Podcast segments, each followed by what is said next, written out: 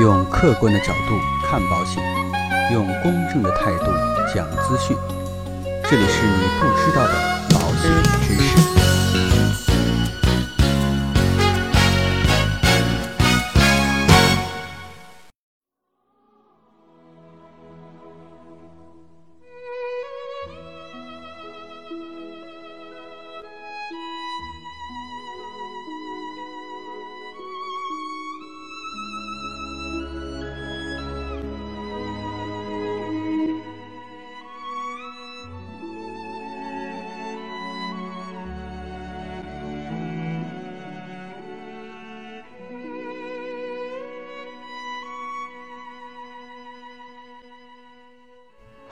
各位朋友们，曾经呢一直有这样的想法，就是跟大家仔细去讲一讲中国保险的发展历程。但是呢，因为前一段时间啊都太忙了，所以呢这个计划就搁浅了很长时间。从今天开始呢，我就陆续啊跟大家去讲一讲中国保险的简史，看看到底这样的内容大家喜不喜欢。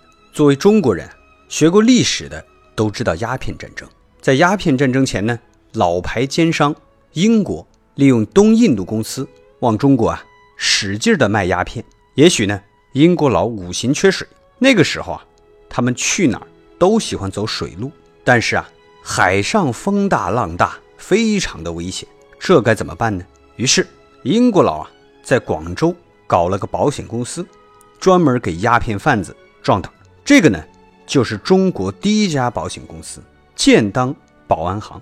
英国开了这一个头啊，就带动了很多外国人，一时间啊，保险公司遍地开花。不过这些老外来中国可不是来送温暖的。当时呢，什么背景呢？大清王朝已经癌症晚期，并且啊肾有虚，所以这些外国保险公司合伙起来就欺负中国人来捞钱。曾经有这么一个经典的故事，在广州有一家戏院叫广舞台戏院。很有名气，当时的地位呢，类似于今天香港的红馆和北京的工体，可想而知啊。如果这家戏院要是投保，那可真是个大单呐。于是各家保险公司啊相互争抢，最后啊一家英国的保险公司中标，结果呢，戏院老板就牛气哄哄地说：“只此广舞台三个字，就值得买三万块钱的保险。”就这样，戏院老板。买了三万块钱保额的活险，结果你知道后来怎么样吗？后来啊，这家戏院果真就着了火，除了广舞台的招牌，其他的东西啊都烧了个精光。于是呢，老板就向保险公司申请理赔。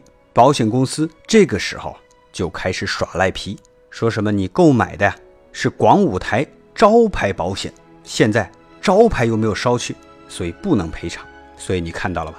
理赔难呐，这个问题从一百多年前就开始了。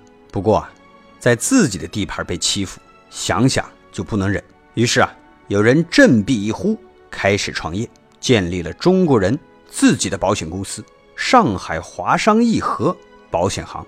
但是呢，由于他们经验不足，又被下了黑手，结果啊，没过多久就关门了。民族之光就这么被掐灭下去了。家住在北京朝阳区的李大爷李鸿章看不下去了。李鸿章意识到，欲求国富自强，需华商自立公司，自建航站，自筹保险。于是啊，在一八七五年，由李鸿章带头创办了保险招商局，规模之大呀，堪称民族保险业的第一家旗舰店。看到大咖入局，大家底气也足了，民族保险业抓住了好机会。抓紧发展壮大，其表现就是中国保险人空前团结，搞投资、建工会、组团啊，刷经验。渐渐的，中国的保险强大到了可以和老外分庭抗礼的地位，并形成了中方和外方两大保险阵营。建国前啊，这两波势力相互撕扯，再加上战争的影响，中国的保险业进入了铁锅乱炖的状态。当然。乱局啊，就没什么好讲的了。这里我们需要记住两家公司：中方的太平水火保险公司，一九二九年成立，后来呀改名叫做太平保险。胃口大，喜欢吞并其他保险公司。外方的友邦人寿保险公司，一九二一年成立，美国人搞的，跟中国啊关系不错。那个时候啊，成立的保险公司也就他们两个，活到了现在。眼瞅着解放了，新中国成立了，中国各行业都处于百废待兴的状态，尤其是混乱的保险业。彼时的保险业就像一个插生班，为了班花啊，课间所有的男生都打了起来。但是啊。一瞬间又安静了下来，能让一个处于混乱的差生班瞬间安静下来，要不是啊上课铃响了，要么呢就是教导主任来了。让保险业安静下来的这位教导主任呐，就是央妈。平时啊，我们称它为中国人民银行，也就是央行。早期的保险和银行业啊关系比较紧密，所以啊保险也归央行管。央妈收复了保险业，并且啊。做了三件事情：第一，做思想工作，央妈找保险公司叫到办公室挨个谈，底子好的整顿一下就开张了，底子差的呀清理合并。第二，建新公司，新建了中国人民保险公司，简称人保，由国家出资建立，实力啊有保证。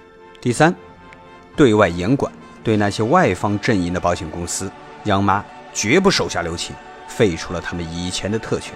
于是呢，到了一九五二年底，很多外资保险公司啊，纷纷就 game over 了。保险市场这池子水啊，慢慢的就清澈了起来。不过，因为一些原因，保险业突然又停摆了。一停呢，就是二十多年，波澜不惊。直到一九七九年改革开放才恢复。不过放眼望去啊，境内保险舞台上只剩人保一家了，市场啊，变成了一家独大的局面。人保当时啊，心里那是非常的爽啊。不过后来也是人保的一波操作，逼出了新的竞争对手。话说，人保在全国开展业务，哪儿都玩得转，偏偏啊，在新疆栽了个跟头。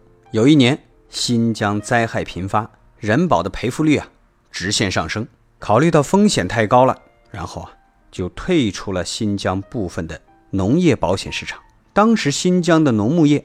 主要靠国家派驻的兵团负责，那人保一撤，他们就傻了眼，没办法呀，干脆自己成立保险公司——新疆生产建设兵团农牧业保险公司。名字啊是土了点，但其实啊，人家规模不小。后来呢，到二零一七年换了个响亮的名字——中华联合保险集团。这个事实告诉我们，屌丝和高富帅的差距啊，不一定是一辆跑车，也许呢。只差了一个名字而已。紧接着，咱们熟悉的平安保险、太平洋保险前赴后继的就出生了。此时的保险市场一片蓝海。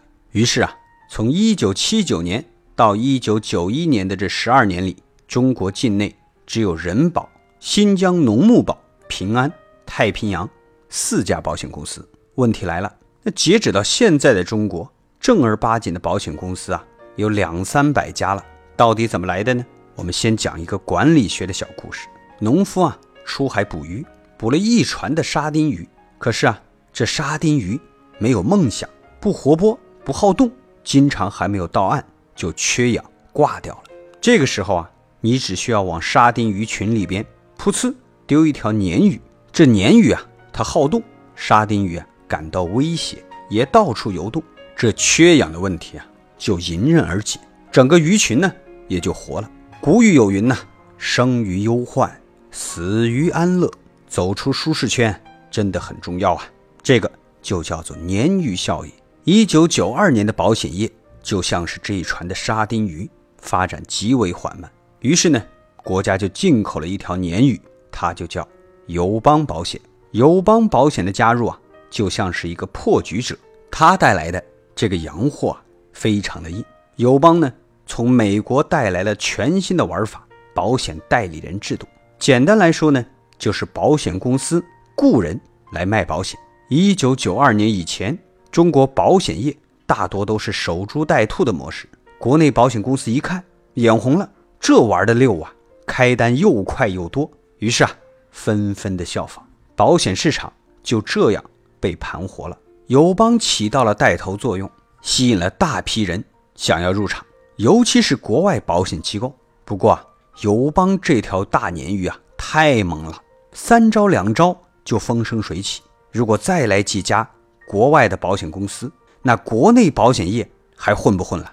所以啊，当时国家的态度是对外国人申请办保险公司的这个要求必须非常严格。不过，中国保险想要发展，也不能一竿子全都打死。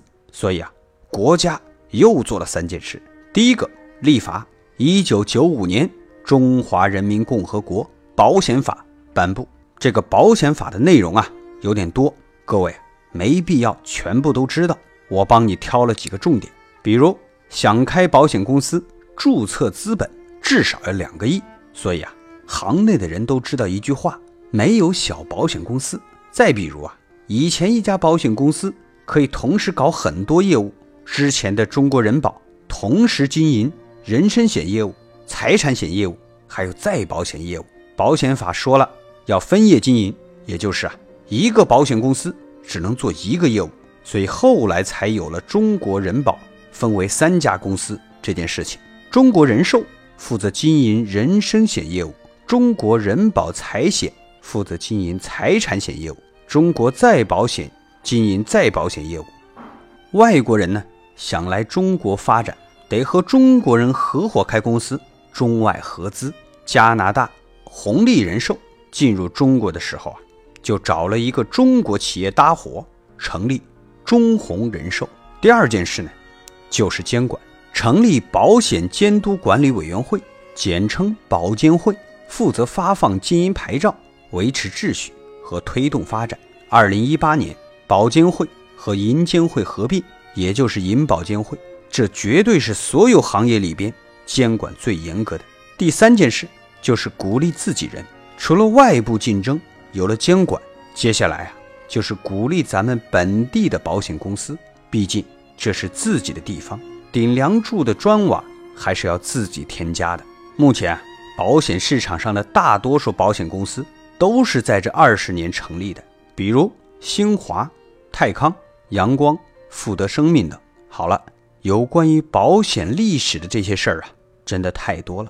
今天啊，咱们就先聊到这里。如果说您喜欢这样的节目，请您呢一定要在留言区告诉我，我们以后啊还会继续多做类似于这样的节目，供大家学习收听。让我们下期不见不散。